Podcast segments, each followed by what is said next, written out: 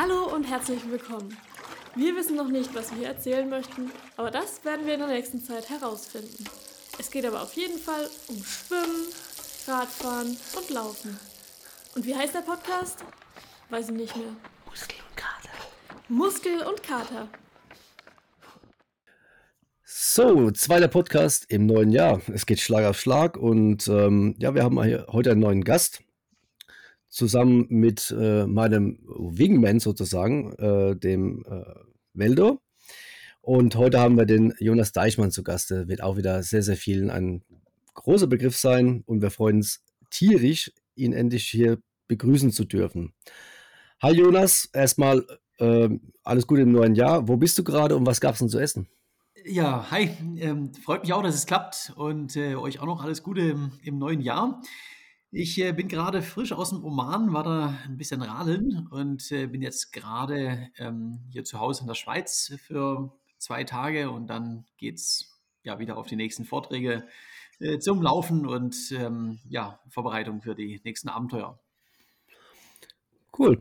Und ähm, generell mal so gefragt, ähm, wo kommst du eigentlich so direkt irgendwie aus Deutschland her, beziehungsweise ähm, ja, was ist denn eigentlich, sagen wir mal, dein, dein, dein Werdegang? Hast du irgendwie auch bei dir dagegen auch einen Beruf erlernt oder warst du schon immer irgendwo Sportler?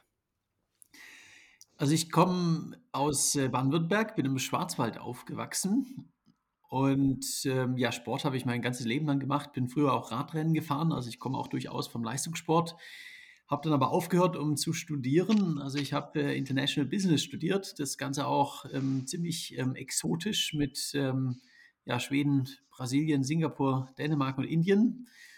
Und bin dann nach meinem Master wieder zurück nach Deutschland gekommen und habe dann zwei Jahre im, im Softwarevertrieb in äh, München gearbeitet.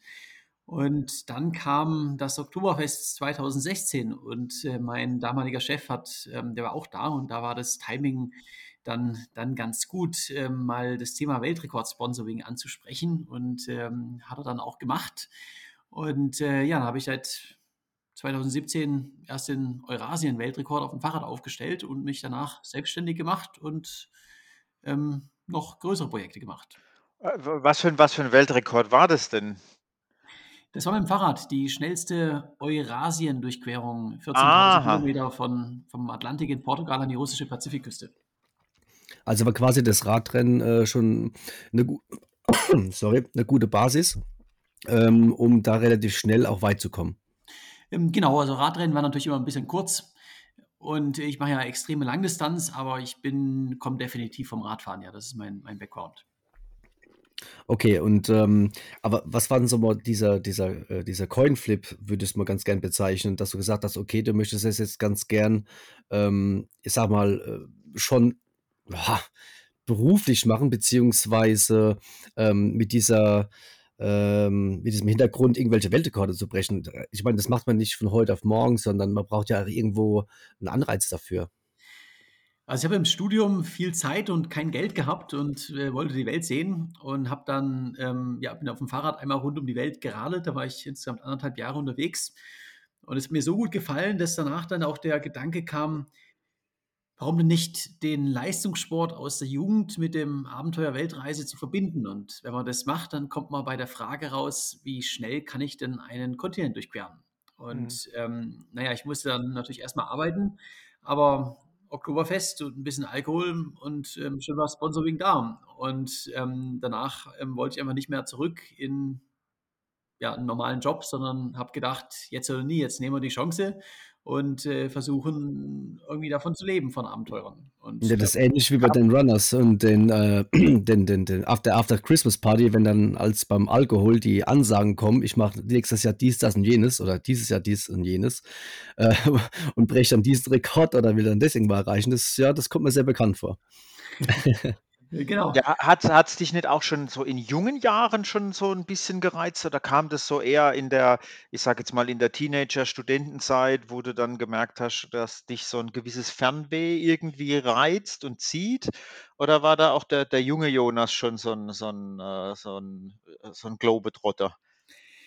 Definitiv auch schon in, in jüngeren Jahren. Ich komme aus einer sehr abenteuerlichen Familie. Ähm, mein Opa war zum Beispiel Schlangenfänger in Afrika und ähm, ich bin in meiner Kindheit nie irgendwie ins Hotel gegangen. Wir sind immer draußen Aha. im Zelt unterwegs gewesen, in Bergen, in, am Meer. Und ähm, in meiner Familie wurde das immer unterstützt, dass man seinen eigenen Weg geht und, und was erlebt. Also kann man Aber sagen, du bist in der Welt zu Hause. Mittlerweile definitiv. Äh, lass uns mal bei diesem Schlangenfänger-Thema bleiben. Das ist ja sehr interessant. Oh ja. Was, macht, was, was hat der Opa mit den Schlangen gemacht? Hat er da so ein Terrarium gehabt oder hat er da einen anderen Hintergrund? Warum fängt man Schlangen? Und vor allen Dingen, die fängt, die fängt man ja sicherlich nicht im Schwarzwald. Also mein, mein Opa ist auch Deutscher, ist in, ähm, ja, im, im, in Düsseldorf und dann auf der, auf der Schwäbischen Alb ähm, zu Hause gewesen und ähm, ist dann irgendwann ausgewandert. Da hat er sich dann ähm, so einen Land Rover gekauft und ist mit dem nach Westafrika runtergefahren und äh, wollte ursprünglich ein Boot bauen, um die Welt segeln, aber ähm, hat ihm dann das so gut gefallen in Westafrika und ist er dort geblieben und hat 30 ähm, Jahre im, im Busch gelebt, ähm, eben in seinem äh, Land Rover. Und ähm, am Anfang, Anfang, hat er so verschiedene Projekte gemacht und ähm, irgendwann hat er seine, sein Interesse, seine Liebe für Schlangen entdeckt. Und ähm, in Afrika, also in, in, der Elfenbeinküste war das damals und dann später in Guinea, da haben die, die Einheimischen ziemlich Angst vor Schlangen, also sie töten sie einfach. Und äh, mein Opa hat dann immer, wenn irgendwo eine Schlange entdeckt wurde, ist mein Opa gekommen und hat sie gefangen und hat sie dann bei sich auf, ähm, ja, da bei seinem Land Rover ähm, dann gehalten und ähm, hat dann so eine kleine Farm gehabt und mhm. hat das ähm, Gift von den Schlangen eben ähm, geerntet und dann zum Beispiel an Institute verkauft. Mhm. So ein Schlangen, so ein, der Schlangenflüsterer sozusagen. So quasi, ne? So ein bisschen. Mhm. Saugute Geschichte. Ja, da braucht man mhm. sich natürlich nicht wundern, wo du das her hast, ne? So diesen, ich, ähm, diesen Abenteuerdrang. Also ich war das erste Mal mit, äh, mit sechs Jahren in Afrika und äh, das ist natürlich schon ein ganz schönes Erlebnis, wenn man aus ja. so einem zivilisierten Deutschland rauskommt ja. und dann in Opa besuchen geht und, und der hat dann ja. eine Schlange um den Hals. Das war schon toll. Ja, hattet ihr dann auch richtig Kontakt zu eurem Opa? Weil ich meine, äh, ich meine, das war pre-Internet, pre-Handy, pre-alles, ja. Ähm, da war natürlich so, ich sag jetzt mal, Kontakt halten sicherlich noch ein bisschen ja, ja, aufwendiger. Es gab äh, doch Brieftauben. Brieftauben gab es, ja. Genau, es war ähm, ziemlich schwierig. Ähm, es, die haben nämlich keinen, also er hat dann äh, auch noch eine, äh, eine Frau dort unten gehabt, eine neue, ähm, auch eine Deutsche, die nach Afrika ausgewandert ist. Und die haben sich dann irgendwann da ähm, getroffen. Und die hatten auf jeden Fall kein Telefon und ähm, auch kein Internet damals. Das heißt, äh, man musste einen Brief schreiben und der war dann so circa drei Monate unterwegs, wenn es gut lief, manchmal auch ein bisschen länger. Und dann kam irgendwann eine Antwort. Also es hat, ähm, manchmal sind sie auch verloren gegangen. Also es war schon ähm, mhm. ein ganz schöner Aufwand.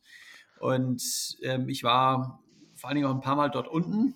Und ja, sonst konnte man Briefe schreiben und ein Paket schicken. Mhm. Was war, was war das so für, äh, für eine Dekade Zeitraum ungefähr, dass man das so ein bisschen zeitlich verorten kann?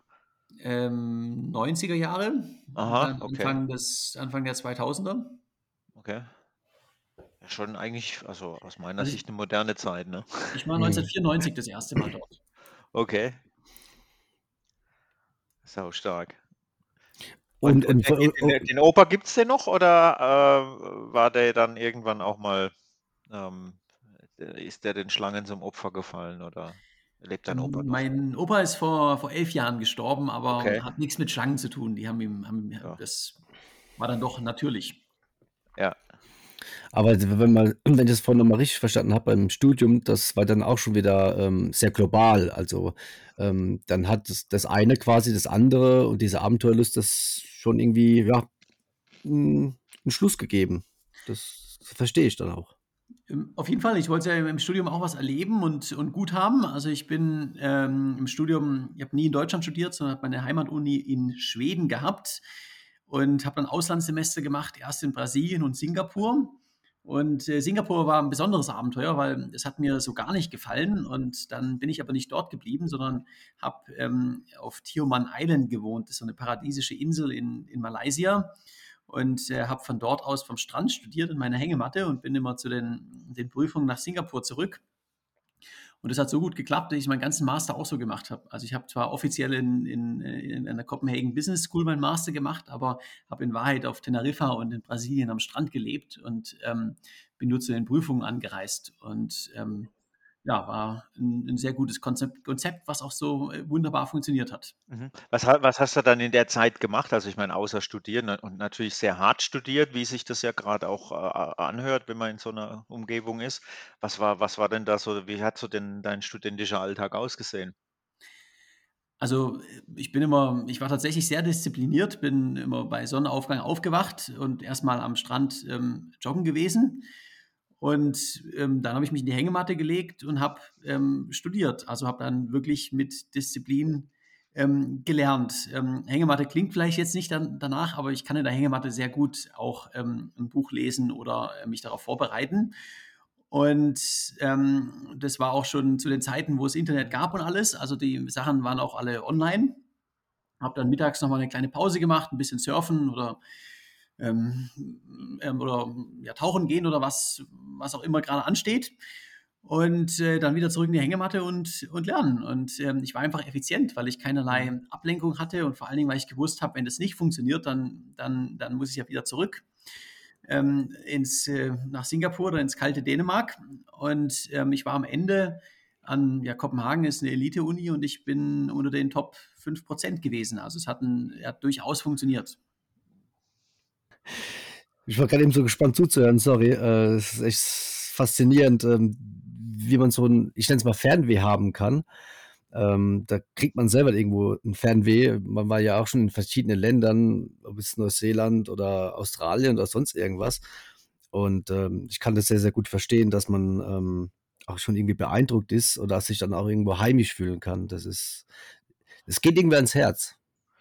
Ja, vor allen Dingen, ich finde es halt auch irgendwie so ein bisschen spannend, was du was du, Jonas, jetzt gerade gesagt hast, dass man trotzdem in so einer, ich sage jetzt mal, eher urlaubsmäßigen Umgebung, ja, wo man ja vielleicht viel mehr Ablenkung haben kann, trotzdem fokussiert bleibt und, äh, sich aufs Wesentliche konzentriert, aber dennoch dann die, ähm, ja, ich sage jetzt mal, ja, das Gute mit dem oder sagen wir mal, das das Nützliche mit dem Angenehmen kombiniert. Ähm, absolut. Also, man muss einfach wissen, warum man es macht. Genau. Und ähm, meine Motiv für mich war immer klar, äh, wenn es nicht funktioniert, dann heißt es äh, zurückgehen. Und daher hatte ich immer meine Motivation und ähm, ich kann in der Hängematte oder am Strand ähm, wunderbar ähm, meine Aufgaben erfüllen. Ja, das ist, äh, ich denke mal, das, das kann man sich sehr, sehr gut vorstellen, definitiv.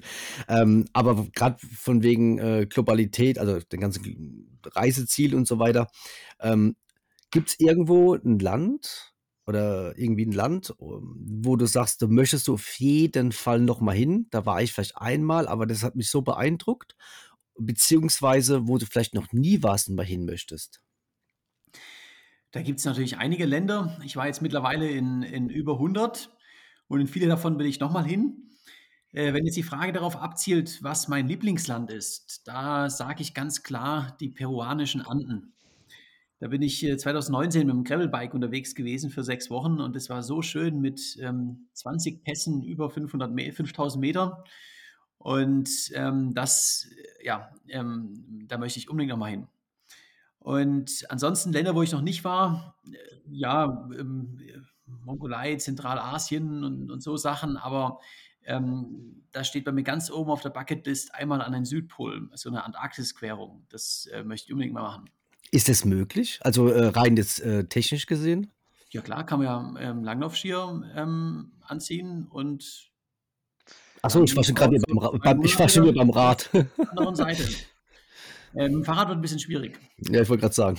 Ja, aber ist das, das, ist, das, äh, äh, ist das nicht ein Naturschutzgebiet? Darf man da irgendwie überhaupt noch ohne großartige Guide und sonst wie was äh, Führung äh, auf die Antarktis drauf? Ähm, ja, also die Antarktis gehört ja niemandem und ähm, Antarktis-Querungen ähm, werden schon auch jedes Jahr jetzt nicht von vielen Leuten gemacht. Also da sind mhm. deutlich weniger Leute gewesen als auf Mount Everest, aber es geht und es ist machbar. Okay. Hm, cool. Ähm, und bei den ganzen ähm, Ländern, die du jetzt schon erfahren konntest. Ähm, Gibt es irgendwie was Kulinarisches, wo du sagst, ähm, das hat dich jetzt irgendwie so begeistert, dass das eines deiner Lieblingsspeisen ist oder die du vielleicht sogar selber ganz gern kochst, falls du gern kochst generell? Ähm, ja, was Ähm, hast du so, so lieben gelernt? ja, also ähm, ich liebe generell die indische Küche sehr. Da gibt es sehr gute Sachen. Und äh, mexikanisch. Also mein absolutes äh, Lieblingsgericht, Gericht, das habe ich beim Triathlon rund um die Welt ähm, kennengelernt. Das ist äh, Chile en Nogada. Das ist so eine gefüllte ähm, Chilischote, die man in, in Puebla in Mexiko isst. Äh, unglaublich gut.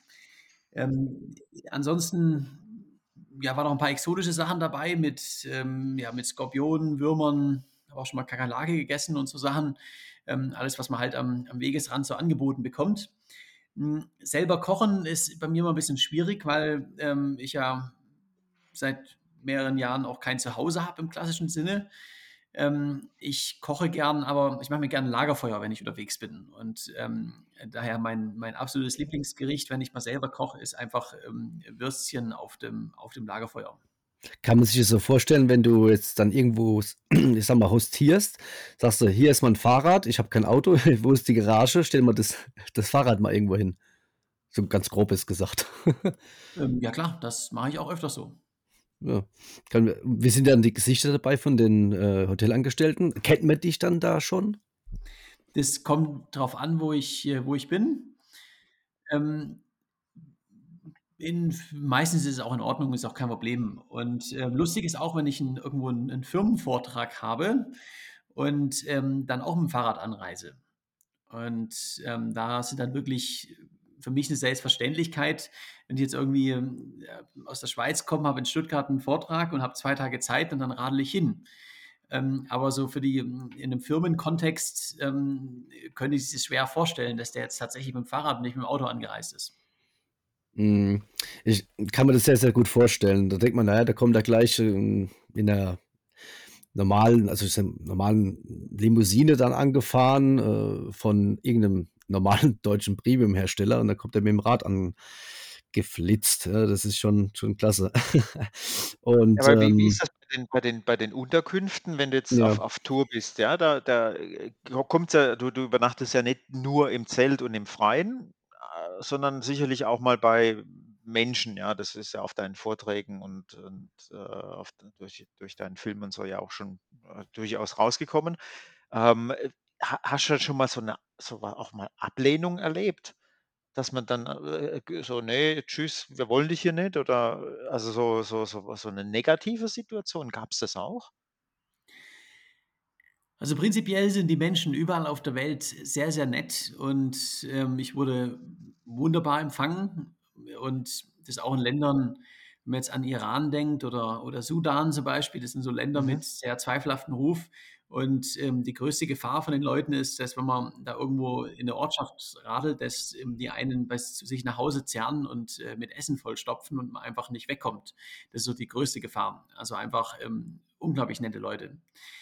Das einzige Land, wo ich, sage ich mal, auch Ablehnung erfahren habe, auch jetzt nicht von Einzelfällen, sondern wirklich von, von auch größeren Teilen der Bevölkerung, das war in Äthiopien. Und zwar sind es halt die Kinder. Also ich wurde in Äthiopien, ähm, wo ich da auch beim Cape-to-Cape-Rekord durchgeradelt bin, äh, sehr häufig von Kindern mit Steinen beworfen und auch wirklich beleidigt. Mhm. Ich weiß aber nicht, woran es liegt, aber ich weiß von vielen Radreisenden, Radreisenden, dass die sogar Äthiopien meiden aus dem Grund. Mhm. es da so eine auch auch 'ne so eine Community? Also, so es gibt ja viele Menschen, die solche, äh, einmal quer über den äh, durch USA fahren und einmal dieses, also, so so 'ne so extreme na, was heißt extrem, halt solche Radabenteuer oder egal was. Ähm, äh, kennt man sich da untereinander oder ist das so ein so 'n so 'n Einzelding einfach? Man weiß zwar, da gibt es noch einen, der heißt so und so und der kommt von da und da. Äh, oder ist das so so mittlerweile auch schon so eine Art Community geworden?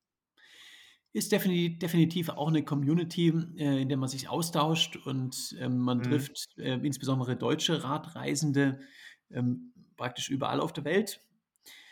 Und ich muss trotzdem sagen, mein Kontext ist ein bisschen anders, weil ich einfach, ähm, viel, viel schneller bin als, ähm, der Großteil der Radreisenden.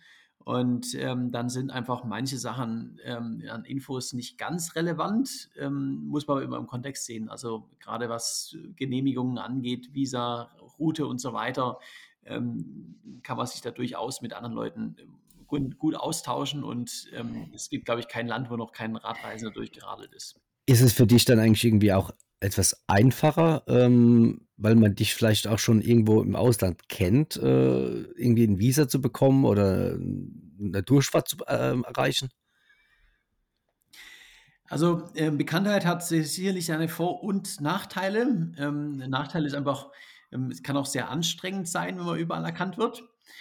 Ähm, der große Vorteil ist aber eben auch die Community. Ähm, ich wundere mich immer, wenn ich in irgendwelchen kleinen Dörfern irgendwo auf der Welt bin und da habe ich tatsächlich auch irgendwie einen Follower und äh, irgendein Triathlet oder einen Radfahrer, der, der mich einlädt. Und ähm, das hat natürlich auch die Vorteile, wenn ich mal irgendwas brauche, sei es Ersatzteile, etc., dann kriege ich das manchmal über die Community. Und ähm, genauso aber auch mit Genehmigungen. Also, wo ich den Triathlon um die Welt gemacht habe, bin ich ja auch mehrmals ähm, festgesteckt, weil einfach ähm, Corona, ähm, Grenzen waren zu. Und äh, da habe ich dann mit viel Vitamin B eine ähm, Sondereinreisegenehmigung zum Beispiel für, äh, für Russland bekommen. Mhm. Und ähm, das ich sage es mal so, ich habe ähm, sehr, sehr gute Kontakte mittlerweile über, über Vorträge in, in die Wirtschaft, in die Medien, in die Politik und manche Grenzen, die, die zu sind, ähm, sind dann vielleicht nicht mehr zu. Ähm, ist dieser äh, Tobi Robb, ich glaube, mich, ähm, Michel, du kennst den, glaube ich, auch, ne, den Tobi Robb. Äh, ist er in dieser Community? Natürlich kennen wir den.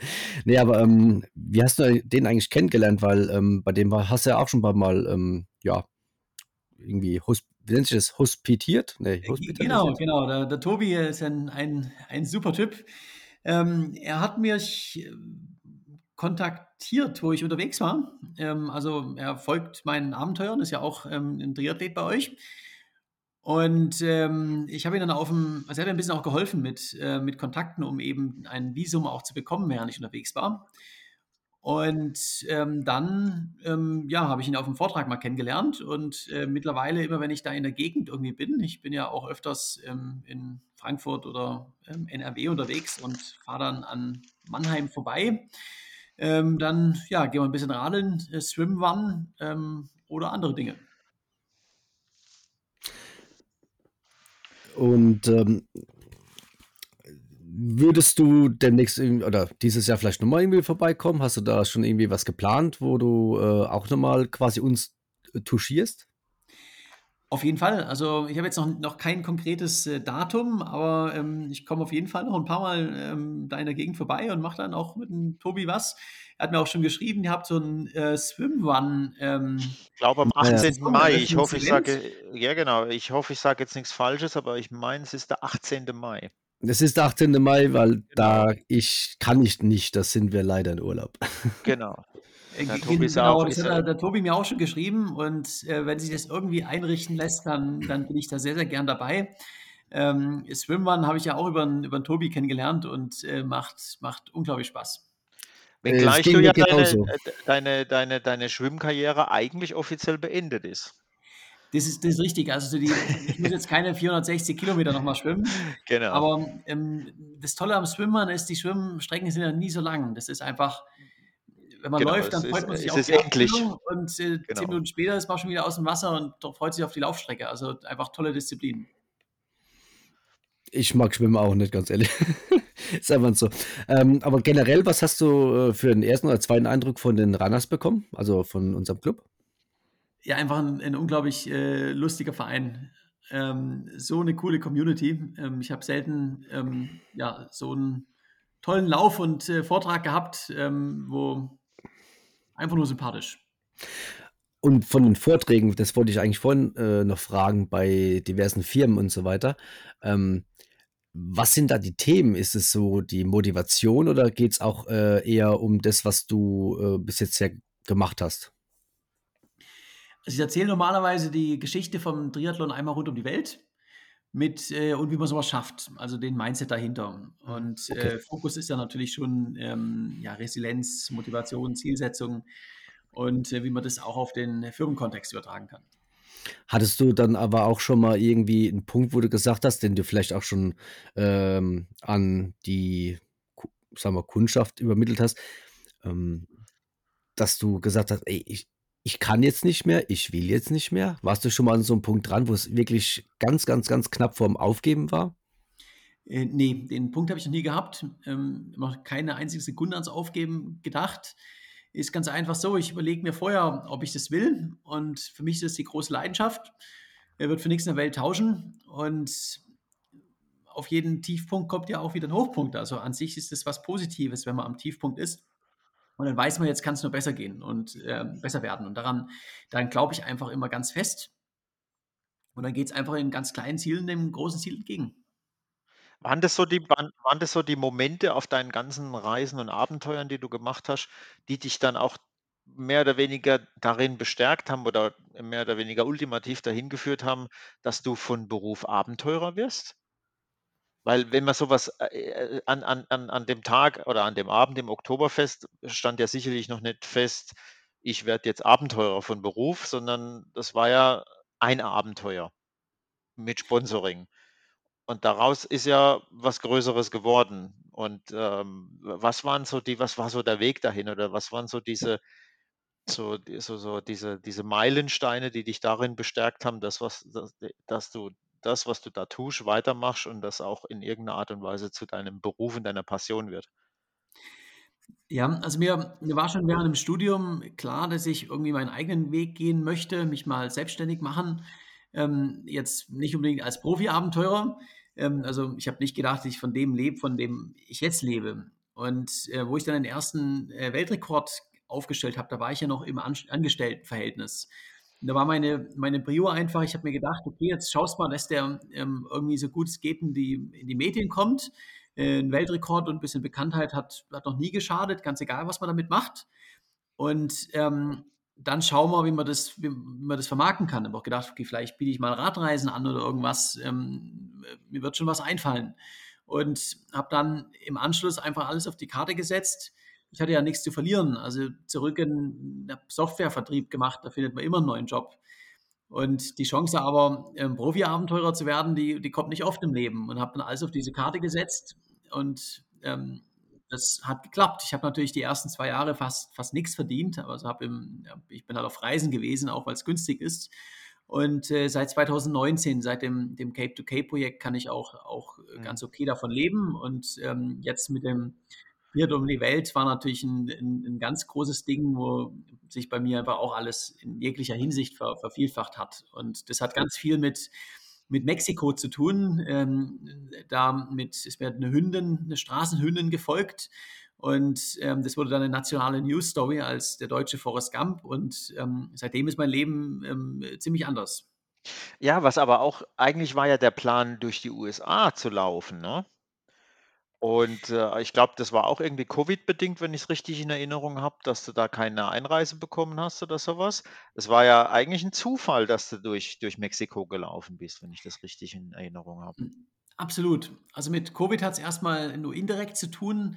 Ich bin bei meinen vorherigen Abenteuern im Iran und im Sudan gewesen und bin Mhm. dann jetzt auf so einer Art Terrorliste in den USA. Äh, ich Ah, okay, genau. Sicherheitsfreigabe in in 'ne Botschaft und die Botschaften waren aber Corona-bedingt zu. Ich habe Ah, also keinen okay. Termin bekommen. Und damit konnte ich nicht einreisen. Und, äh, Kanada hat mich auch nicht reingelassen. Ähm, Mexiko war also wirklich, ähm, Plan Plan C. Aber ja, aus Pech und Unglück passiert manchmal auch ganz tolle Dinge, weil das wurde einfach das, das beste Abenteuer meines Lebens. Ja, selten gehört, dass es überhaupt einen Plan C gibt, ne? Und äh, wenn ich es richtig verstanden habe oder verfolgt hatte, ähm, hat man ja auch noch irgendwie eindrücklich davor gewarnt, in Mexiko, es wäre alles so gefährlich, aber die Eindrücke, die ich jetzt von deiner Reise dort hatte, also von deinem Lauf, ähm, war eigentlich grundauf positiv. Äh, überall lachende Gesichter und äh, ja, sehr herzliche Leute. Absolut. Also Mexiko war ähm, für mich beim Start ähm, keine Option. Ich hab, hab bin davon ausgegangen, es wird die USA und wenn das nicht geht, dann wird es Kanada. Und man hat es aber nicht gewusst, weil einfach Pandemie war. Und ähm, ich hatte, wo dann klar wurde, okay, Mexiko ist das Einzige, was geht, das ist das einzige Land, wo ich reinkomme.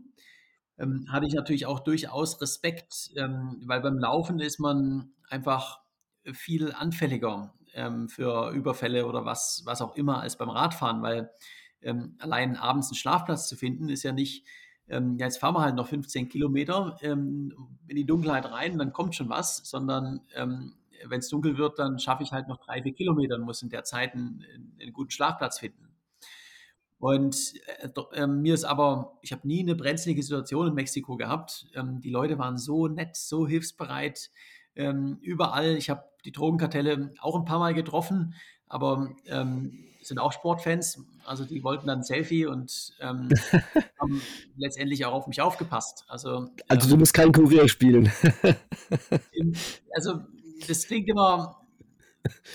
Drogenkartelle muss man gerade in Mexiko immer schauen, wo sie sind. Das sind natürlich alle Schwerkriminelle, das darf man auch in keinster Art und Weise schönreden.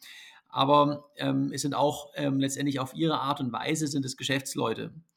Und äh, solange man ihnen nicht in die Quere kommt, ähm, haben sie unter Umständen einfach überhaupt kein Interesse an mir. Im, im Gegenteil, sie haben ähm, kein Interesse, dass mir was zustößt, zustößt weil dann gibt es Fragen, dann gibt es Untersuchungen und ähm, das ist das Letzte, was sie haben wollen. Da kann ich mir sehr gut vorstellen, ja. In vielen Gegenden von Mexiko ähm, sorgt das lokale Kartell tatsächlich auch für die Sicherheit, weil die Polizei es eben, eben nicht tun kann. Ist ja fast wie damals in Kolumbien. Ähm, genau, genau. Und man muss halt, das Wichtige ist, das ist nicht überall so. Ähm, vor allen Dingen, wenn es einen Bandenkrieg gibt, dann ist es einfach nur lebensgefährlich. Und es gibt natürlich auch Kartelle, die ähm, ja einfach machen, was sie wollen und alles andere ähm, als sicher ist es dort. Man muss also einfach lokales Wissen haben und genau sicher sein, ähm, wo man langläuft und wo besser nicht. Mhm. Du warst ja jetzt nochmal nach dem, nach dem Triathlon rund um die Welt, warst jetzt da nochmal, also wenigstens einmal in Mexiko, wenn ich das richtig verfolgt habe. Ähm, genau, ich war dann im Anschluss nochmal im, im letztes Jahr im, im Frühjahr mhm. in Mexiko. Ähm, war in allererster Linie Urlaub. Ich habe ein paar Medientermine gehabt und ähm, war eine ganz lustige Erfahrung, weil ich bin eigentlich ähm, äh, inkognito dort gewesen, habe auch gar nicht meine Route oder sowas ähm, veröffentlicht, aber ich bin in Mexiko ähm, so bekannt geworden, dass ich dann ähm, plötzlich irgendwie von einem Polizisten erkannt wurde und äh, zwei Stunden später ist hinter mir eine Polizeieskorte ähm, hinterher gefahren und äh, ich wurde zum Bürgermeister gezerrt und äh, vorbei war es mit meiner Ruhe. Ja. Wahnsinn. Hast, ähm, hast, du da nochmal die Hündin besucht? Ich kann mir den, Magen, den Namen nicht merken. Irgendwie mit irgendwas mit C, glaube ich. Ich weiß es nicht mehr. Ähm, La Coquette heißt sie. Ah, ja, ja, ähm, genau. Ist ein C ähm, dabei, richtig. Richtig, genau, aber. Genau. Ja. Also ich hätte sie gerne besucht, aber sie hat ja jetzt ein, sie wurde ja adoptiert und hat ein, ein tolles Zuhause. Ähm, das ist aber ziemlich weit weg und ähm, man kommt einfach sehr, sehr schwer hin. Daher konnte ich sie nicht besuchen, aber ich bekomme immer regelmäßig Updates von dem lokalen ähm, Laufteam dort im, im, in der Stadt. Und äh, sie schickt mir mal Bilder von ihr. Und äh, sie ist jetzt auch im, im Dezember letzten Jahres in Veracruz ihren ersten offiziellen Marathon gelaufen. Ah, oh, das ist eine mega geile Geschichte. Ja, ist eine ganz tolle Hündin. Oh, Wahnsinn. Hat bestimmt auch äh, einen eigenen Facebook- oder Instagram-Account mit Sicherheit. Ähm, das hat sie, hat sie nicht, aber ist eigentlich ein ah. guter, guter, Punkt. Die ist ja, ja. Ist ja Mexikos berühmteste Hündin geworden. Die würde garantiert gratis äh, Hundefutter und so gesponsert bekommen. Wahrscheinlich, absolut. Und, und, und, wie war das so vom Feeling da wieder dann quasi, also ich sage jetzt mal so ein Stück weit zurückzukommen, so nach Hause so ein bisschen, ja, weil man fühlt sich da verbunden und so weiter. Äh, es war bestimmt, äh, ja, also ich meine, man, man, also so könnte ich mir das vorstellen, ja, wenn man dann eine gute Zeit verlebt hat und, und Freundschaften geschlossen hat. Auf jeden Fall. Also, also Mexiko ist, ist für mich definitiv ein, ein, ein Land, was ähm, ja auch ein bisschen wie Heimat ist und wo ich einfach unglaublich gerne bin. Und ähm, da sind in, ich bin ja vier Monate, 117 Tage durch Mexiko gerannt und da ist, da ist mehr passiert als in, in fünf Jahren in, in einem anderen Land. Und da wieder zurückzukehren, war natürlich schon ein ganz, ganz tolles Erlebnis. Ja. Und ich bin jetzt eventuell im Frühjahr nochmal in Mexiko. Also das, ähm, mein, mein Buch, der, der Spiegel-Bestseller, Das Limit bin nur ich, der kommt jetzt auf Spanisch raus und der Kinofilm auch. Und äh, dafür werde ich eventuell nochmal im, im Frühjahr jetzt nach Mexiko. Wie viele Fremdsprachen kannst du? Ich meine jetzt nicht fließend, sondern ähm, meinetwegen auch annähernd. Also äh, fließend kann ich äh, fünf Sprachen und noch zwei weitere, wo ich mich ähm, ja relativ fließend verständigen kann. Also ich kann vier, ähm, und zwar Pfälzisch, Hochdeutsch, schnell und langsam, also äh, immerhin.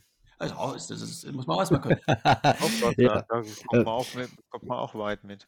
Ja, kam Fall. das jetzt durch die, kam das durch die Reisen oder war das einfach aufgrund einer, einer Sprachbegabung schon in der Schule klar, dass dir da äh, keine großen Steine in den Weg gelegt werden, wenn es darum geht, Sprachen zu lernen. Im Gegensatz zu mir.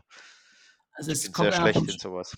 Es kommt aber vom Studium. Ich habe mein gesamtes Studium, also fünf Jahre, auf Englisch studiert und ähm, habe deshalb kann ich habe ich da Englisch gelernt. Ich habe drei Jahre in, insgesamt in Brasilien gelebt, äh, Portugiesisch habe ähm, anderthalb Jahre etwa insgesamt in Spanien gelebt, habe ähm, auch zwei Jahre in Schweden gelebt und ähm, habe einfach immer die Sprachen gelernt. Und wenn ich in einem Land bin, wo ich jetzt mal länger bin als ein Urlaub, dann ist es auch immer meine Prio, ähm, ich möchte unbedingt die Sprache lernen. Ähm, ist auch ein Respekt gegenüber den, den Einheimischen und man wird auch ganz anders aufgenommen. Ja, ähm, was mich interessieren würde, das sind eigentlich zwei unterschiedliche Themen, das einmal vorweg, ähm, wenn du jetzt irgendwie auf der Welt unterwegs bist, ähm, bekommst du eigentlich medial überhaupt was mit? Ähm, oder also großartig was mit oder immer nur so ganz kleine Bruchstücke, wo du dir das Ganze zusammen basteln musst, so wie so ein Puzzle? Ähm, ja. Das kommt darauf an, wo ich gerade bin und ob ich das möchte. Also Internet gibt es ja auch überall. Also man kann auch ähm, online Nachrichten lesen und so weiter. Mhm. Und ähm, wenn jetzt was wirklich Wichtiges ist, ähm, ich tue ja auch, wenn ich unterwegs bin, mal mit meinem, mit meinem Vater, der mein Management macht, telefonieren oder, oder mit Freunden, dann, dann bekomme ich das schon mit. Ähm, aber ähm, manche Sachen, die mich jetzt weniger interessieren, ähm, können auch komplett an mir vorbeigehen. Äh, also ich erinnere mich zum Beispiel, ähm, wo Deutschland 2014 äh, Fußballweltmeister wurde. Das habe ich irgendwie eine Woche danach erfahren. Mhm. Okay, das ist ja, das ist dann schon äh, sehr hart. Naja, aber ähm, ich glaube, es tut aber auch immer ganz gut, wenn man mal gar nichts mitbekommt, ne? wenn man einfach nur frei von allem ist. Ähm, absolut. Also gerade weil in den Nachrichten ja auch oft äh, sehr negative ähm, News sind. Also ähm, negative Nachrichten sind oft die, die einfach mehr gelesen werden. Ähm, wenn man sich davon mal befreit und äh, das nicht immer, immer schaut, dann tut es durchaus auch gut. Mhm. Aber nochmal kurz ähm, darauf zurückzukommen, ähm, mit dem Sponsoring und so weiter, erstmal ohne irgendwie groß Werbung zu machen, ähm, sind es Sponsoren nah am Sport dran?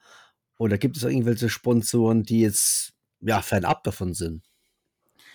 Ähm, Gibt es beides. Also ich habe natürlich mein, meine Sponsoren aus dem Sportbereich. Ähm, das ist von ja, Fahrrad, Laufschuhe, Bekleidung, ähm, Computer und äh, wirklich bis ins letzte Detail habe ich da eigentlich alle Produkte, die ich, die ich nutze beim Sport, sind auch gesponsert.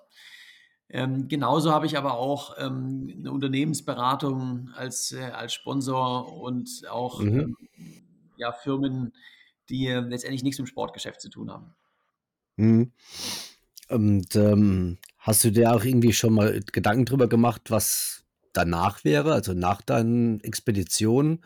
Weil ich denke mal, das kann man jetzt nicht mit 95 immer noch irgendwie äh, auf dem Rad oder auf dem Skiern oder laufend irgendwie jetzt ähm, ja machen. Also ich bin jetzt 35, allerbestes Abenteureralter. Ähm, mein großer Vorteil ist, was ich mache, ist ja die Ultra, Ultra Langdistanz. Das kann man, ich verliere zwar irgendwann an, an Schnellkraft, aber so die Langdistanz, das kann man auch bis Ende 40 noch auf einem hohen Niveau machen. Und mhm. Ich bin ja vor allen Dingen Abenteurer. Ich muss nicht im, der Schnellste sein, solange ich eine tolle Story zu erzählen habe und guten Content, kann man auch um die Welt segeln oder um die Welt radeln oder was auch immer es ist. Ähm, solange man sich einfach neu erfindet, ähm, kann man auch neue Projekte machen. Also mir wird da, mir wird da nicht langweilig. Und ähm, ich sage es mal so, ähm, ich, ich, ich, ähm, es gibt auch einen, einen Guinness-Weltrekord im Velodrom. Ähm, da, mhm. Der Stundenrekord. Da fährt man eine Stunde im Kreis. Wie viele Kilometer schafft man? Ähm, also die Profis machen da irgendwie 55 Kilometer oder irgendwie sowas. Und da gibt es ab, ähm, ab 65 oder ab 70 gibt es immer alle fünf Jahre einen Altersklassenrekord. Und ähm, da gibt es einen Franzosen, der hat, ähm, der war ziemlich in den Nachrichten vor zwei, drei Jahren, weil der hat, ähm, der hat die seit, der, seit seinem 65. Geburtstag hat er sich das als Lebensaufgabe gesetzt und hat da alle fünf Jahre den Rekord gebrochen und hat dann äh, mit über 100, an seinem 100. Geburtstag nochmal den, den Rekord der über 100-Jährigen aufgestellt. Ach, der fährt immer noch. 23 Kilometern oder sowas und hat dann auf Wahnsinn. seiner Ärzte seine Karriere beendet, aber er hat am 105. Geburtstag nochmal ein Comeback gefeiert. Das ist ja heftig. Ja, dann hast du eigentlich auch ähm, noch irgendwie so einen Lebenswunsch für, ja, für irgendwann mal? Oder ja, jetzt oder auch für später? Ähm, ja, mein, mein Lebenswunsch ist eigentlich, dass es so weitergeht wie jetzt. Ähm, dass ich viel Freiheit habe, ähm, viel, viele Monate auf Abenteuer gehen kann jedes Jahr. Und ähm, ja, Sport, die Welt bereisen, ist schon alles gut, wie es ist. Also kannst du dir irgendwie auch nicht das, äh, das Leben irgendwie vorstellen ohne diesen Extremsport aktuell? Nein, definitiv nicht. Also ähm, ich sag's mal so, irgendwann ähm, habe ich natürlich schon eine, eine Homebase irgendwo, in, in einen Ort, wo ich ein paar Monate im Jahr bin. Aber jetzt ähm, so richtig sesshaft werden, ähm, und das ist, das ist nichts für mich. Hm. Wird es denn nicht schwer über die Zeit? Also ich meine, du hattest jetzt den, den Triathlon um die Welt. Äh, es, äh, es ist sicherlich schon das nächste größere Abenteuer irgendwo in der Pipeline. Ähm, wird es da nicht schwierig, dann immer, also man muss, muss sich ja nicht immer nur toppen, ja, aber dann noch, noch irgendwas zu finden, was es nicht schon in irgendeiner Art und Weise gab? Oder ähm, gibt es da genug Fantasie und Kreativität, dass da die Ideen die nächsten 20, 30 Jahre da nicht ausgehen? Also prinzipiell ist natürlich jetzt der Triathlon um die Welt schon mal ähm, schwer zu toppen, das ist richtig. Ähm, aber ähm, ich habe immer viel Zeit zum Nachdenken, wenn ich so, so unterwegs bin und komme mhm. mit vielen neuen Ideen zurück. Und äh, für mich mein nächstes großes Projekt, das startet im Juli. Da bin ich dann so viereinhalb Monate unterwegs. Und äh, dann gibt es auch eine neue Weltumrundung ähm, im nächsten Jahr. Ist es so ein bisschen angelehnt äh, an einer Bogner-Produktion, habe ich mitgekriegt. So, ich nenne es mal Fire and Ice. Habe ich das richtig ähm, verstanden? Oder? Es ist noch äh, wirklich noch streng geheim. Also da werde ich, ähm, oh. da werde ich jetzt keine, keine Details verraten. Dann hoffe ich mal, dass ich nicht zu viel gesagt habe. Alles, alles gut, ja. ja, Michael? Ja, ich bin noch da. Ah, ich habe gedacht, eben gedacht, du wolltest noch irgendwas sagen. Okay, äh, aber ich habe noch ein, zwei, drei, vier Fragen auf jeden Fall. Ähm, mal angelehnt äh, an dieses äh, Forrest Gump äh, Gelaufe, was du da gemacht hast in äh, Mexiko. Ähm, Forrest Gump ist ja ein Film. Magst du generell irgendwie Filme? Gehst du gerne ins Kino, Theater, also Kunst? Äh, hast du da irgendwie Interesse? Also ich schaue äh, gerne Filme und kann auch im Kino sein, aber ähm, kommt so alle zwei, drei Jahre vor, dass ich mal ins Kino gehe. Ähm, einfach, ich meide Städte gerne, äh, wenn es nicht unbedingt sein muss und bin einfach lieber selber beim Sport machen. Also ähm, daher ähm, sind einfach andere Prioritäten. Aber äh, prinzipiell finde ich äh, natürlich tolle Filme ähm, oder ein gutes Buch oder so auch interessant. Und äh, Musik oder irgendwelche Podcasts, hört man das mal zwischendurch, also zwischendurch auf den, auf, auf den Fahrten. Also ich kann mir irgendwie nur vorstellen, also jetzt für mich ist persönlich, ähm, wenn ich da, ähm, keine Ahnung, 220 Kilometer am Tag da oder 250 Kilometer am Tag auf dem Rad unterwegs bin. Mh, hm, klar, genießt man die Umgebung, aber hier und da mal so ein bisschen Musik zur Entspannung, zur Motivation oder rein das, was man generell mag oder auch mal ein Podcast. Ähm, auf jeden Fall. Also ich höre gerade beim Laufen ähm, sehr oft Musik. Äh, ich habe da ja unter anderem den Forrest Gump Soundtrack und der kommt dann. Ernsthaft? Geil. und ansonsten auch gerne mal einen Podcast. Also gerade wenn ich jetzt ähm, ich habe jetzt neuerdings tatsächlich auch ein, auch ein Auto. Ähm, ich bin im Frühjahr noch mit, der, ähm, ja, mit öffentlichen ähm, überall umhergefahren für Vorträge oder mit dem Fahrrad, aber es sind einfach mittlerweile zu viele geworden, äh, die auch überall quer verteilt sind. Und ähm, wenn ich jetzt einfach nicht die Zeit habe, um mit dem Fahrrad anzureisen, dann, dann im Auto, da höre ich immer Podcast. Äh, und welche Thematiken sind da vertreten? Ähm, von ja, so Abenteuer-Podcasts können sein oder auch ähm, Business-Podcasts. Hast du da so ein paar zu empfehlen? Weil ähm, das kannst du mal vielleicht später mal schreiben, dann packe ich die ganz gerne in die Shownotes rein, wenn es äh, okay ist für dich. So für die Community hier. Ähm, gerne, gerne. Also ähm, aktuell habe ich einen, ähm, der finde ich ziemlich gut, der heißt ähm, Geheimsache Doping. Ähm, da geht es um, ähm, von, ich glaube, von der, von der ARD ist der produziert. Mhm. Da geht es einfach um, ja, in mehreren Episoden von den Skandal in Russland mit, äh, mit Staatsdoping bis äh, ja, zu Radfahrern und Skilangläufern und, und alles, aber von einer sehr ähm, extrem gut gemachten ähm, Art und Weise und ähm, gibt einfach Einblicke in auch diese Seite des Leistungssports. Mit was dopst du dich? Mit Schokoriegeln. Das ist, klingt gut. Nehme ich auch zwei von. Genau, das passiert immer. Also Hauptsache Kalorien. Ja, ja. Ähm, Gibt es irgendwie eine ähm, Ernährung für zwischendurch, die du, ich sag's mal, nehmen musstest, aber nicht wolltest, Ähm, um nee, Energie ich, zu kriegen? ähm, also ich bin ja, bin ja jetzt nicht, wenn ich jetzt nicht in Deutschland unterwegs bin oder im, im zivilisierten Europa, wo es überall Läden gibt und ähm, eine große Auswahl an, was man so als Sportler essen sollte, dann ähm, muss ich einfach schauen, was ich finde so am Straßenrand in den kleinen Miniläden und, und Tankstellen. Und ähm, da gibt es oft einfach auch nur Kekse oder Schokolade oder Fastfood. Und ähm, daher für mich ist es ganz egal, was ich esse, Hauptsache viel. Okay. Und ähm, da ist es, äh, egal was es ist, Hauptsache es schmeckt irgendwie und rein damit. Genau, genau. Hauptsache schmeckt und Hauptsache, Hauptsache rein. Wo wir gerade bei der Ernährung sind, ähm, Riesling oder Bier? Na, so ein guter Riesling ist schon was Feines. Ähm, Bier mag ich, ich bin nicht, ich trinke gerne Radler, also gerade wenn ich Radfahren bin. Ähm, aber ich bin kein so Fan von Bier, da trinke ich äh, doch, li äh, doch lieber einen, einen Riesling. Da bin ich vollkommen bei dir. Ja, da, Michael, da, wie da sieht's bei dir aus? Äh, du, bist, du bist, der Michael ist, glaube ich, eher so der, der Biermensch, ne? Ja, das stimmt. Ich habe äh, ähm, mir auch jetzt gerade gedacht, wenn ich diese Frage gestellt bekomme, ich würde auch zögern erstmal, aber ich glaube, ich würde dann tatsächlich beim Bier landen. Also definitiv. Aber so ist ja gut, so hat jeder seine Vorlieben und trinkt dem anderen nichts weg. Also es ist auch hier wieder, hier wieder eine Win-Win-Situation. Ähm, absolut. Und ähm, ich bin ja, ich habe jetzt auch keinen Trainings- und Ernährungsplan, ähm, auch als, als Profisportler. Ähm, und ich sage immer, das Leben muss auch Spaß machen und muss es auch genießen. Und ähm, mal so ein, ein Riesling am Abend oder ein Bier ähm, gehört ja auch dazu. Und äh, interessanterweise, äh, wo ich dann in Mexiko so bekannt wurde, da, da äh, wurde ich dann überall auch eingeladen zum Tequila-Tasting und Mezcal-Tasting. Auch so Mescal, genau. und ähm, da habe ich natürlich niemals Nein gesagt. Und ich habe ja meine Läufe alle aufgezeichnet. Also ich weiß genau, wie schnell ich war. Und ich bin rein statistisch gesehen auch so nach einem Tequila-Tasting am nächsten Tag ein bisschen schneller gewesen. Also ist kein Witz. Ah, Ah, das muss, Dale, das müssen wir uns merken. Ja, das da müssen wir mal eine Versuchsreihe starten. Mes Mescal-Doping.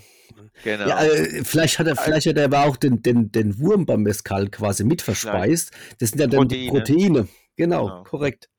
Äh, Genau, genau. Also, also, also, also auch, auch Würmer haben definitiv keine negative Wirkung gehabt.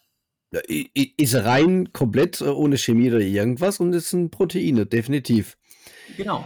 Aber nochmal zum, zum Thema Bekanntheit. Wie, wie, wie sieht es da aus? In, in Deutschland kennt man dich jetzt natürlich auch, äh, aber jetzt im Vergleich zu, zu, zum, ja, zum Ausland, wie ist denn da so? äh, Kann, kann, kannst du in Deutschland noch so mehr oder weniger, wie man das so schön sagt, unerkannt über die Straße gehen oder wird es schon mittlerweile schwierig?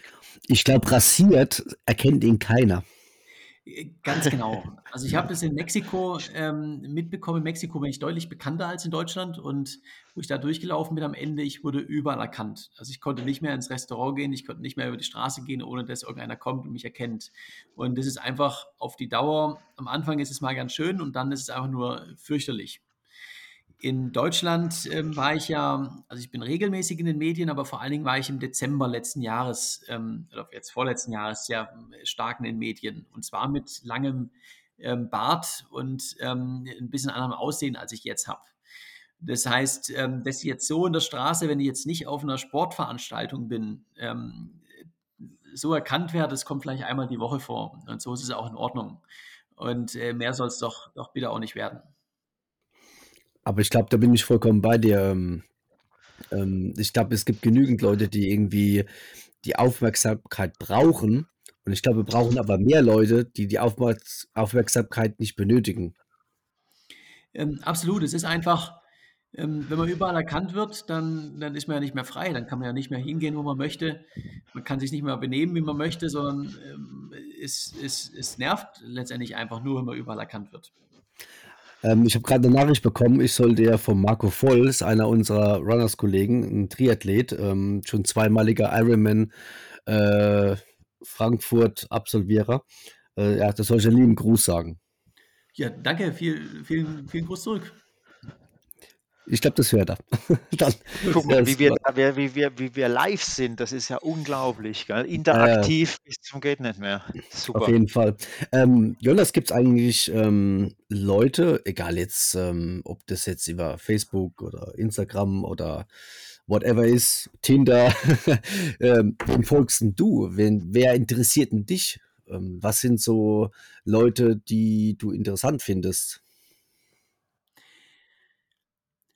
Also äh, ich sehe Social Media mittlerweile für mich als ähm, ein, ein, Job, ähm, ein Teil, was ich einfach auch ähm, mit, mitmache. Aber ähm, ich versuche meine Zeit auf den sozialen Medien so gut es geht äh, zu minimieren und äh, folge niemandem ähm, jetzt wirklich aktiv. Ja, aber ich meine jetzt ähm, Folgen im Sinne von verfolgen. Also ich habe jetzt niemand, also jetzt, wen ich als Vorbild habe oder ähm, mit, äh, mit Abenteuern, den ich inspirierend finde, ähm,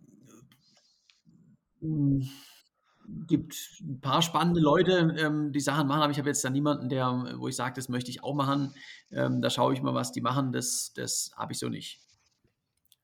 Okay, also das heißt, ähm, du, ähm, du siehst vieles, du respektierst vieles, aber du guckst jetzt nicht irgendwie ständig bei irgendjemand speziellem andauernd mal nach. Nee, das mache ich nicht. Mhm.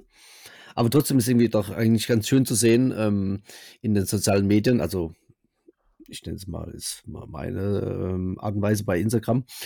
Ähm, du siehst so viele verschiedene Sportler, männlich, weiblich, schnell, langsam, die laufen hoch, runter, auch wieder schnell und langsam oder auf dem Rad oder schwimmen oder sonst irgendwas. Und das ist einfach richtig schön zu sehen, wo Leute überhaupt generell unterwegs sind und sich bewegen. Und das ist einfach ähm, eine ganz tolle Sache, finde ich mal. Und ähm, es inspiriert, es motiviert. Ähm, absolut, absolut. Es ist toll, dass es, dass es sowas gibt, dass es heute, heute möglich ist. Und äh, für mich natürlich auch macht mein Leben viel einfacher, wenn ich überall bin, Kontakt zu halten und ähm, auch Einladungen zu bekommen. Und äh, ist ja auch schön am, schöner Teil am Leben. Ähm, was ich einfach sagen wollte, ist auch, ähm, dass ich gerne draußen in der Natur lebe und, und ähm, Handy, ähm, so gut es geht, minimiere.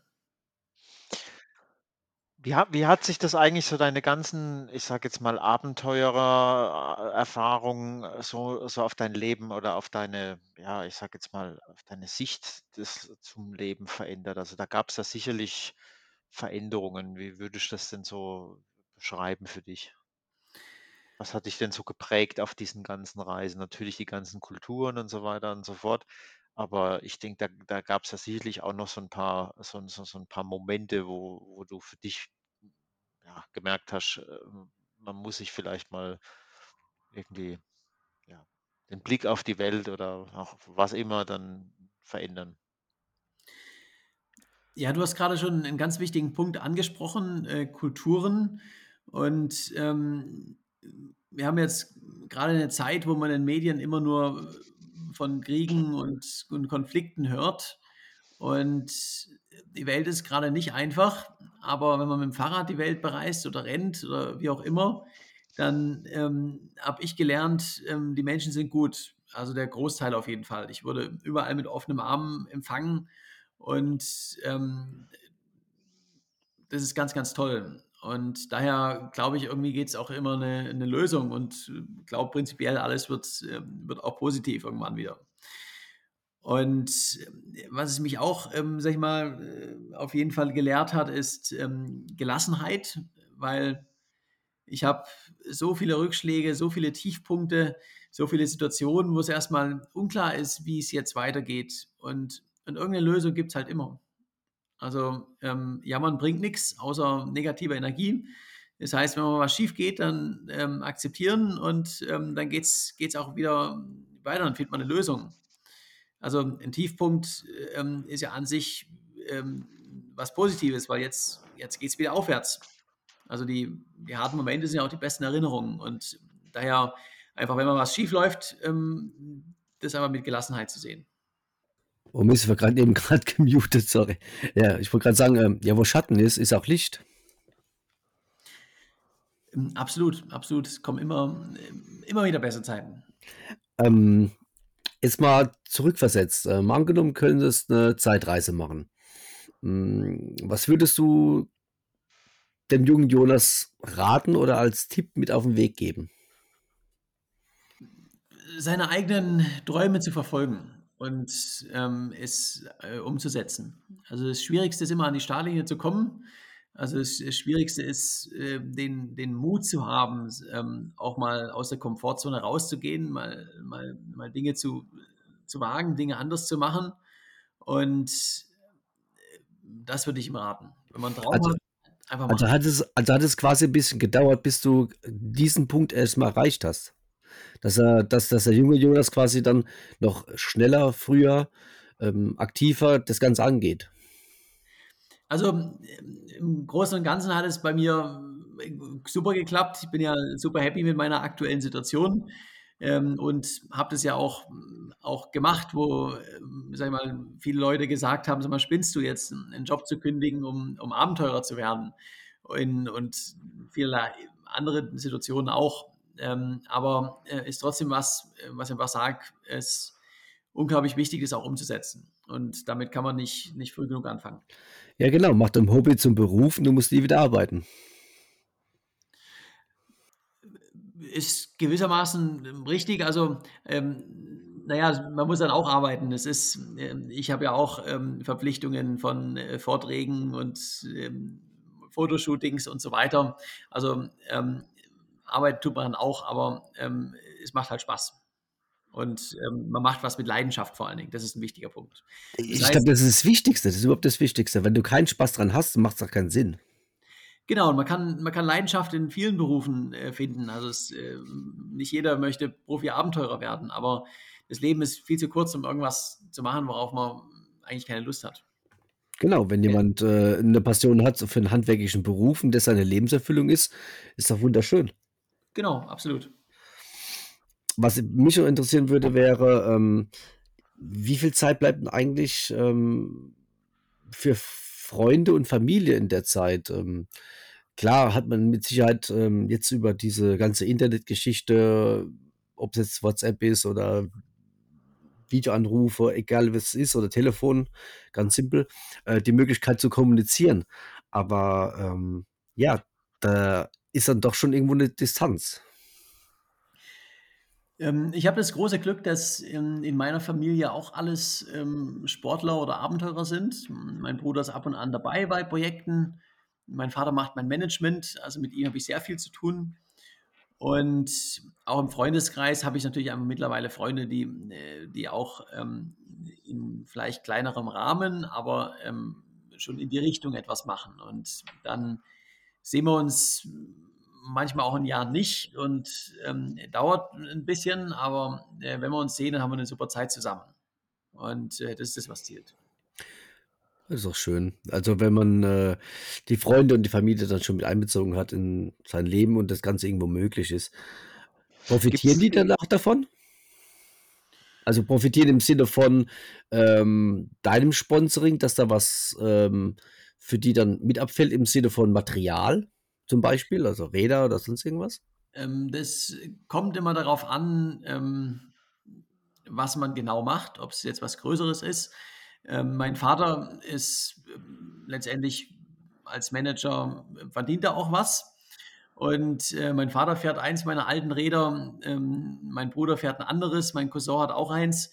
Und ähm, da fällt durchaus immer mal wieder was an ab. Und ähm, wenn ich mit Freunden auf irgendeine Expedition gehe, dann, ähm, wenn die auf meinen Kanälen präsent sind und in den Medien, dann, sag ich mal, haben meine Sponsoren auch ein Interesse daran, dass die ähm, ja vielleicht auch mit ausgestattet werden. Das heißt, ähm, prinzipiell, ähm, ich kann jetzt nicht irgendwelche Sponsorensachen verschenken, das geht natürlich überhaupt nicht. Aber ähm, wenn die irgendwie dann auch auf meinen Kanälen präsent sind, dann, dann gibt es normalerweise auch ähm, gerne mal ein, äh, ja, ein bisschen Material, was abfällt. Und ich glaube, einer deiner Sponsoren ist auch so eine Sache, äh, die ich mittlerweile auch lieben gelernt habe. Ähm, es bezieht sich mittlerweile äh, auf zwei Buchstaben und einer Zahl, wenn du weißt, was ich meine. Und äh, die Farbe ist äh, auch grün. ähm, nee, aber ich, verstehe voll und ganz, was du meinst. Ähm, und es ist, es, es ist einfach toll, dass das Ganze irgendwie ja, eine runde Sache ist, äh, dass jeder irgendwie davon was hat und dass alle glücklich sind. Das ist, das ist genau das, das Hauptsächliche, was man eigentlich haben möchte. Wie, wie, wie, was ich noch gerne fragen würde, ist, wie geht es dir eigentlich, wenn du jetzt auf Vortragsreise bist oder ich sage jetzt mal so deinen, den repräsentativen Verpflichtungen nachkommen musst, wann setzt denn das Fernweh ein? Wie lange dauert das, bis es bei dir dann wieder kribbelt und du sagst, ich muss jetzt wieder irgendwo was machen? Jetzt nicht gerade wieder so ein Riesending, aber ich brauche ein Abenteuer. Und ganz kurz eine Frage angehängt. Äh, zählt auch dazu, dass auch Deutschland oder die Schweiz als Fernweg gilt? Ähm, ich sage es mal so, ich habe jetzt ein, ein Jahr ähm, oder jetzt mittlerweile sind es 14 Monate, seit ich zurück bin ähm, wo ich kleinere Abenteuer gemacht habe, also im Oman, Marokko, Irland ähm, oder die Alpen, solche Sachen, ähm, was auch super schön war.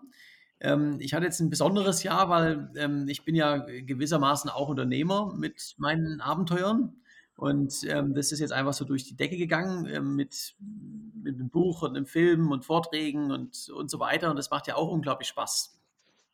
Und äh, trotzdem könnte ich jetzt nicht nur das machen, sondern ähm, ich brauche ja eigentlich jeden Monat auch meine, äh, meine kleineren Abenteuer und dann schon auch einmal im Jahr oder jetzt ähm, im Juli dann wieder ein, ein großes Abenteuer. Und ähm, dieses Zusammenspiel aus den beiden ist einfach, das muss schon passen. Mhm. Und ähm, was auch noch interessant wäre, kannst du dir vorstellen, dich irgendwann mal irgendwo auf dieser Welt niederzulassen? Als, als Base, ja.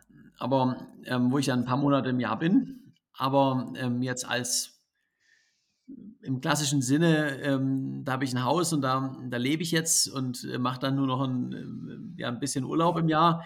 Ähm, ein, ein ganz klares Nein. Also nicht so in den peruanischen Anden mit so einer kleinen Holzhütte oder so.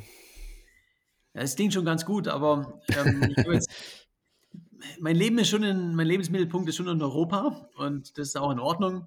Ich stelle mir das eher so vor, irgendwie ähm, in der Homebase zu haben äh, in Europa, äh, wo ich einfach ein halbes Jahr bin oder auch länger und ähm, dann äh, zwischendrin einfach ähm, auch mal wieder ja, ein paar Wochen oder Monate unterwegs zu, unterwegs zu sein. Und so dieses, das klingt ganz gut.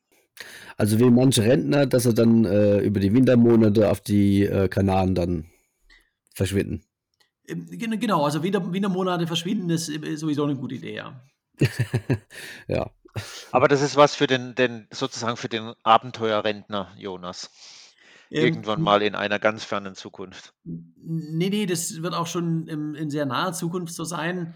Ähm, ich habe jetzt einfach diesen Winter leider, oder was heißt leider, ist ja auch schön, dass es so ist, ähm, ähm, einfach noch sehr viele Vorträge, äh, die ich natürlich auch mitnehme. Und ähm, irgendwann ähm, ist es aber, werden sicherlich auch ein paar weniger sein und dann kann ich im Winter auch, auch ein bisschen länger verschwinden. Und du kannst mit Sicherheit auch ähm, später mal, wenn es vielleicht auch mit dem Sport äh, oder mit, der, mit dem Sponsoring nicht mehr so viel ist, äh, aufgrund von deinem Studium und deiner Erfahrung mit Sicherheit auch in der Wirtschaft wieder irgendwo einen Platz finden. Also wenn ich einen neuen Job ähm, brauchen würde, dann hätte ich den morgen, einfach durch äh, meine Kontakte. Und ähm, ich würde ja in der Sportbranche im Vertrieb oder Marketing äh, oder auch in der Wirtschaft sofort einen neuen Job bekommen. Ähm, äh, ich möchte es aber nicht, muss ich ganz klar sagen. Ich hab, ähm, bin super happy mit dem, was ich habe als Unternehmer und solange ich ähm, als Abenteurer und solange ich da kreativ bin und, und neue Ideen habe, kann ich auch das Ganze vermarkten und darüber Bücher schreiben und Vorträge halten. Und ähm, ich habe jetzt da keine, keine Pläne, das mal zu ändern. Also was ich ähm, überhaupt nicht irgendwie vorher irgendwie auf dem Schirm gehabt habe, ist, ähm, dass du A, das generell eigentlich schon fast dein ganzes Leben lang ähm, irgendwie erfahren hast. Und äh, das andere ist, dass das Ganze irgendwie auch noch fortgeführt werden soll von deinem Mindset jetzt her. Und das ist, ich finde, ich finde es herrlich. Ich finde es wunderbar. Ähm, die Welt ist riesig, die Welt ist groß, die ganzen Kulturen sind so verschieden. Und das ist, das ist so wahnsinnig, wahnsinnig einfach schön und genial. Also von daher gesehen, ähm, ich glaube, da kann man echt nicht mal mehr dazu sagen. Das ist Wahnsinn. Und ich freue mich echt, dass wir darüber reden konnten. Und ähm, ich fand es auch grundsätzlich sehr schön, dass wir mehr über dich jetzt mal erfahren konnten. Ähm, nicht nur irgendwie über ähm, Triathlon um die Welt oder Cape to Cape und so weiter, sondern ja, was äh, dich beschäftigt, äh, wo du herkommst und ja, was du magst. Und das ist einfach wunderschön. Danke, ja. Hat äh, auch Spaß gemacht mit euch. Hast du ähm, ja vielleicht der Community noch irgendwie ja was mitzuteilen, was zu sagen oder beziehungsweise genau. eine Botschaft? Ja, also ähm, ihr seid echt ein klasse Verein, kann ich mal so sagen. Ähm, Habe ja jetzt ein paar Kontaktpunkte gehabt und ähm, ja, freue mich auf jeden Fall, falls es, ich werde es versuchen, dass es da klappt mit dem, mit dem Swimmann in, ähm, ähm, im Frühjahr. Das wäre das wär ganz toll. 18. Mai. 18. Mai, ganz genau. Und im Oktober ist wieder Tatzenmarathon, mit Sicherheit. Nee, das, das ja, wir, haben ja, wir haben ja immer gern und öfters mal äh, Events. Also wenn es mit dem Swimrun nicht klappt, ähm, es wird verschiedene Dinge geben, wo wir uns dann mal wieder in irgendeiner Art und Weise über den Weg laufen. Das machen wir, ja. Genau. Ja, cool. Und, ähm, also. Was ja. ähm, der, der, Jonas so gesagt hat, ist wunderbar. Und äh, ja, Chaco, was sagst denn du dazu? Zum Schluss noch etwas, was man wissen muss. Kriegt man beim Joggen, Rennen oder Shoppen ein Kater in Muschel oder Koppe, kann uns trotzdem niemand stoppen. Weißt du, wie ich mein?